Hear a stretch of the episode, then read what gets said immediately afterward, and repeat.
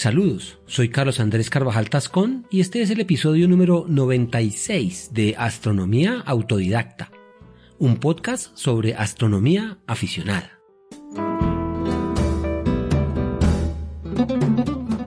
Bienvenidos.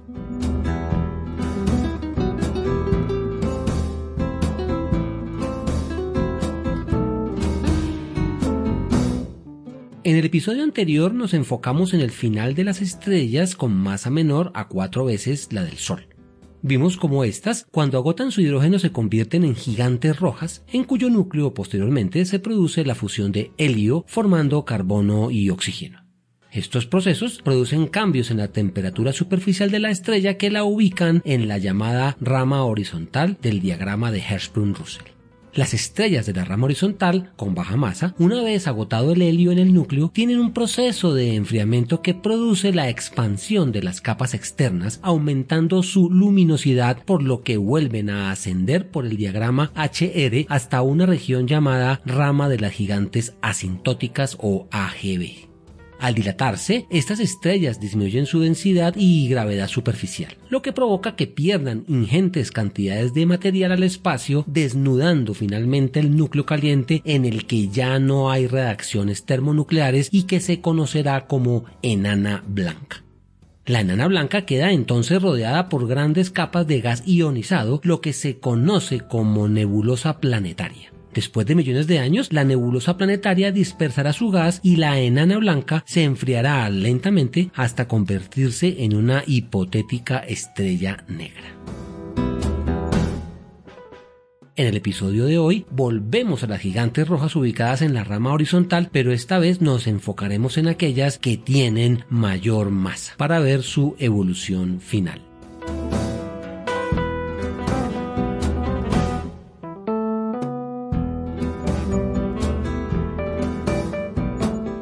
Pueden encontrar imágenes, gráficos y otras ayudas para claridad del tema en la página www.astrodidacta.org cuyo enlace, como siempre, dejo en las notas del episodio.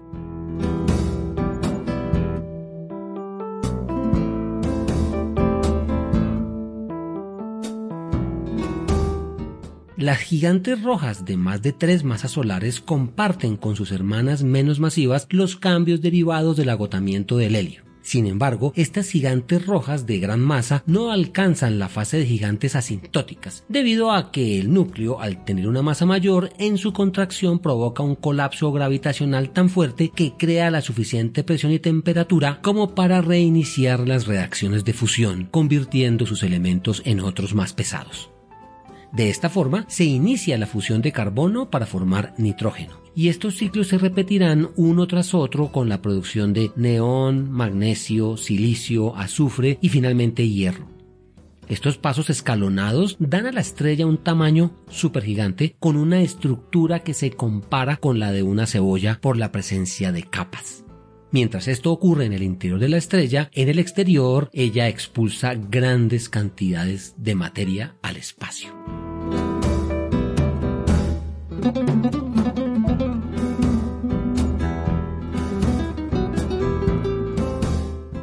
Durante esta fase, la estrella mantendrá el equilibrio hidrostático mientras haya fusión nuclear y liberación de energía. Sin embargo, estas reacciones son limitadas porque en un momento determinado las reacciones de fusión en lugar de liberar energía la absorben este límite está dado con la síntesis de hierro, ya que estos átomos son muy estables por lo que su producción se considera como el momento en el que el combustible de la estrella se ha agotado por completo, marcando el último suspiro estelar.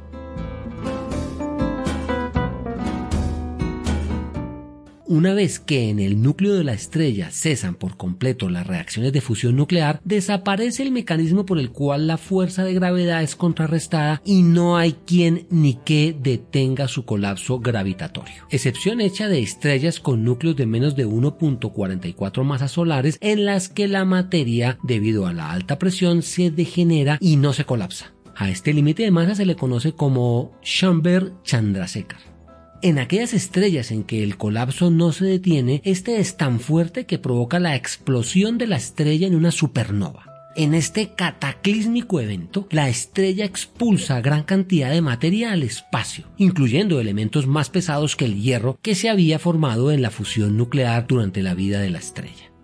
Después de la explosión de la supernova queda un remanente estelar que puede ser una estrella de neutrones o un agujero negro, dependiendo de la masa original del núcleo de la estrella.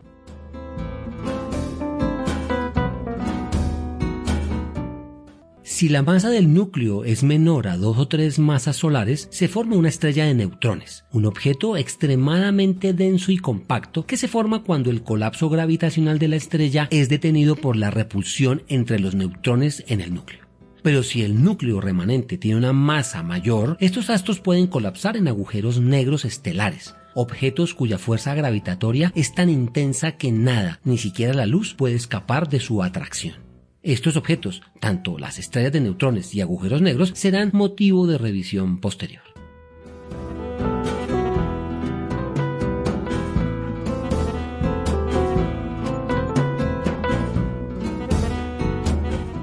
Terminamos así el estudio del ciclo de la vida de las estrellas, que como vimos está estrechamente ligado a la masa inicial de la estrella que les dio origen.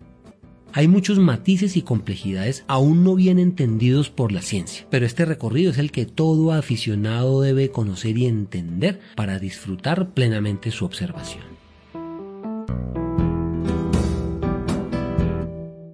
Agradezco la revisión del tema a mi padre Luis Carvajal, que ha sido mi compañero incondicional de afición y observación.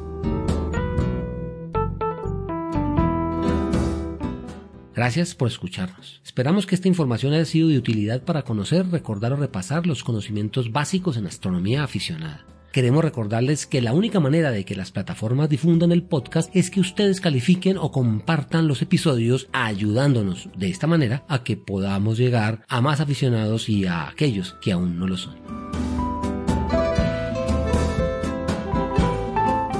Cielos limpios y oscuros para todos.